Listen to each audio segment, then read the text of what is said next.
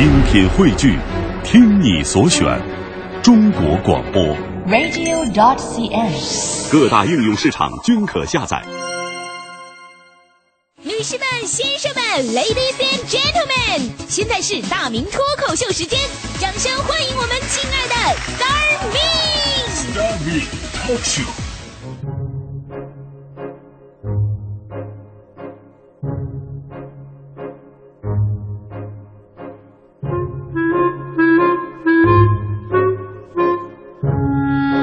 好，欢迎各位来到今天的大明脱口秀，我是大明。呃，有诗云呐：“清明时节雨纷纷，路上行人欲断魂。借问帅哥何处有？牧童遥指死大明。”这个马上开始清明节小长假了哈，祝大家节日快。不对啊，完不能说快乐。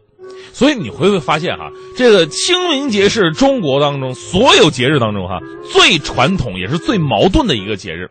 呃，首先为什么说它传统啊？中国人呢可能把所有的节都能过成情人节，这我们都知道，唯独清明节这绝对不行。啊、真的，您可以自己观察一下，什么春节、元宵节、端午节啊、五一、十一、圣诞节，男女朋友都能找个理由出去约个会，送个礼物。清明节不行啊。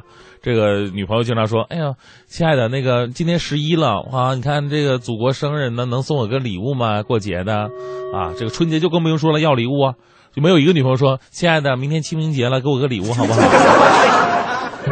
这怪了哈！清明节呢是中国传统的祭祖的日子，表达对逝去祖先亲人的一种怀念，有一种淡淡的忧伤。所以说呢，清明节是中国最传统的节日。但为什么说它矛盾呢？因为清明啊是二十四节气之一，时间在春分之后。这个时候，冬天已去，春意盎然呢，天气清朗，四野明净，大自然处处显示出勃勃生机，所以呢，称之为清明嘛。那这个节气啊，正好是春耕春种的时候，故有这个清明前后种瓜点豆之说。而每当到了这个时候呢，又是猫了一冬天的人们游玩啊、踏青的好时节了，到处都是欢声笑语。而且清明节有很多传统运动项目，比方说这个放风筝啊、打马球啊、荡秋千呐、踢蹴鞠啊。所以说，跟前面那种淡淡的忧伤来比呢，它又有一个一种矛盾。所以呢，今天的节目啊，就一定要大家伙儿正确认识清明节，要好好保护它，别再过了几年呢，又让年轻人当情人节给过了啊。然后再过几年呢，韩国人说清明节是我们的。我们先来说说这清明祭祖到底是怎么来的吧。关于这清明节的起源呢，呃，据传开始于古代帝王将相墓祭之礼，那时候呢都是当地的贵族阶级的一种礼仪。正所谓嘛，上行下效，民间老百姓啊就特别崇拜那些当官的，又觉得这个贵族们。哎，这这样这这这个挺好啊，这个这讲究，这这才贵族气质啊。后来呢，也竞相效仿，在这一天祭祖扫墓，历代沿袭而为，成为了这个中华民族的一种固定的风格啊。那如果咱们再往深了究，为什么古代帝王会在这个时候祭扫呢？也就是说，要说到两个历史人物了，一个呢是晋文公重耳，另一个就是对他有着巨大帮助的传奇功臣介子推。而这段故事呢，就叫做晋文公火烧介子推。可能很多朋友听过这个故事哈，我再跟您说一下。话说这个春秋时期，晋国内乱，晋文公宠幸二奶，这个名字叫做骊姬啊，中了骊姬的反间之计，废了太子申生，打算立骊姬的儿子奚齐为太新太子。而这个晋文公的另外一个儿子叫做重耳，一看这大事不好啊，赶紧逃跑吧啊！自古这这事儿一山不容二虎啊，对不对？于是呢，开始十九年的流亡生涯。当时啊，随他跑出来的就有一位贤士，名字叫做介子推。流亡的日子并不好过呀，走到哪儿都是思乡与恐惧。有歌为证吗？流浪的人在外想念你，亲爱的妈妈。流浪的脚步走遍天涯，没有一个家。冬天的风啊，夹着雪花，把我的泪吹下。后来实在是没有吃的了。这个这这这重重耳连唱歌的力气都没有了，这个时候要不还得说是介子推嘛。为了不让重耳挨饿啊，做了中国古民最擅长做的事儿，就是偷偷割下了自己大腿上的肉给他吃，跟野菜一起煮了啊，咕嘟嘟嘟煮熟了喂给他吃。这重耳知道这事儿之后啊，哎呦，当时啊，这感动的是热泪盈眶，紧紧握着介子推的手啊，说：“ 还有吗？不对，那不是说错了啊，应该是子推有朝一日我做我若做了君王，要好好报答于你。后来十九年的流亡生涯结束了，这个重耳回到了晋国，成为了大名鼎鼎的晋文公。那些什么张三、李四、王二麻子、七大姑八大姨、阿猫阿狗，全来邀功领赏了。唯独介子推觉得自己曾经做的那些事儿都是应该做的，无所谓奖赏，而且非常痛恨与这个那些邀赏的人为伍。于是呢，介子推隐居绵山，不拿朝廷的一针一线。后来呢，这个晋文公啊，这个为了找到介子推报答他，也来到了这绵山。大家一看，这哟，这山太大了，绵延好几里地呀。当时绿化也好，满山都是树，这找个人大海捞这样啊？这边介子推呢也不愿意出来，不想呢，这帮人呢里边有一个特别特别恶心的小人啊，这个使了一个坏招，跟晋文公提议说，干脆放火烧山吧，把介子推给逼出来。于是呢，晋文公还真就这么做了，放火烧山，一烧就是三天三夜。最后呢，介子推也没屈服下山，而是跟母子母子俩人啊一起活活的被。烧死在了山上，这把晋文公这肠子悔青了。那晋文公这哥们儿呢，有点死心眼儿，活着的时候你不领赏，你死了的时候我得好好祭奠祭奠你。于是呢，把这个当时的这个叫绵山的地方呢，现在改名叫做界山，还修了这个介子推的庙啊。他不是三月五号烧山吗？于是昭告天下，以后每到那一天，所有人都不能点火啊。当年我就是那天点火点后悔了吗？这 叫禁火日，不能点火。那么不能点火，你只能吃生冷的食品吗？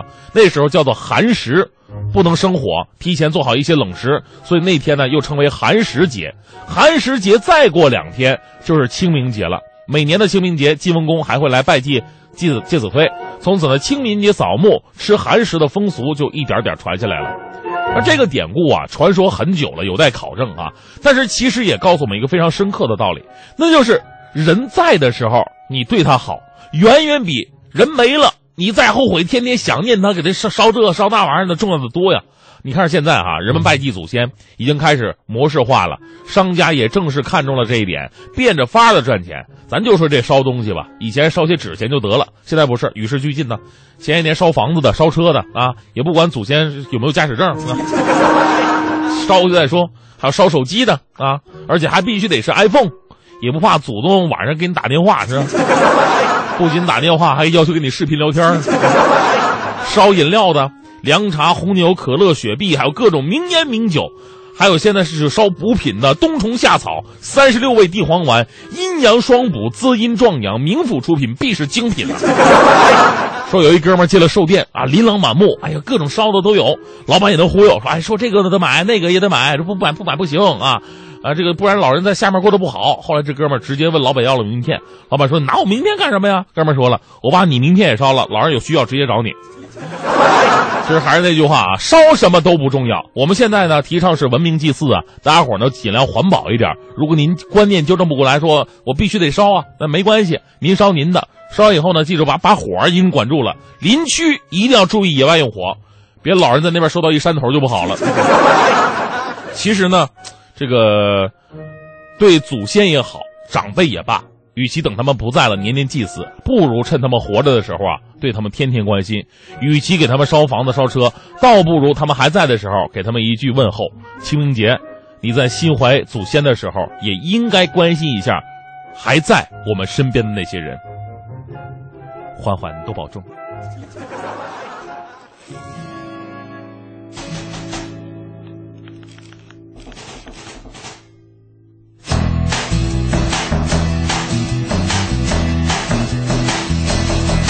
就是因为没有出路，才会觉得走过的路太铭心刻骨。就是因为爱情结束，才会发现过去不知不觉的幸福。所以失恋的人别哭，难得表演坚强这一种艺术。寂寞不是没有好处，至少知道事业也是一道护身符。难过不是没有好处。早知道我们的心还没有麻木，所以失恋的人别哭，征服悲伤也是弹琴的任务。我们大丈夫，第一个康复。我们大丈夫，算是。爱就算数。感情的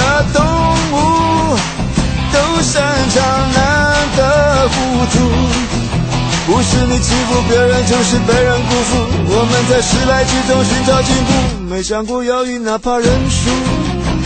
没想过拥有哪会嫉妒，相同的付出也会快乐，又为什么怕痛苦？我的好不是为了报复，与其发泄倒不如宽恕。想拥有幸福，才会爱上一个人，死有余辜。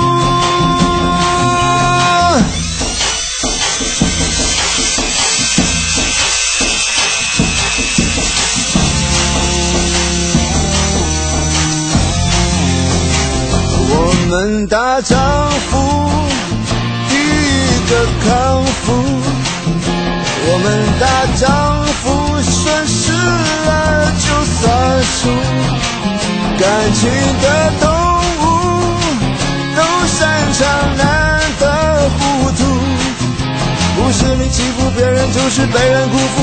我们在失败之中寻找进步。哦哦哦哦哦哦哦哦哦哦。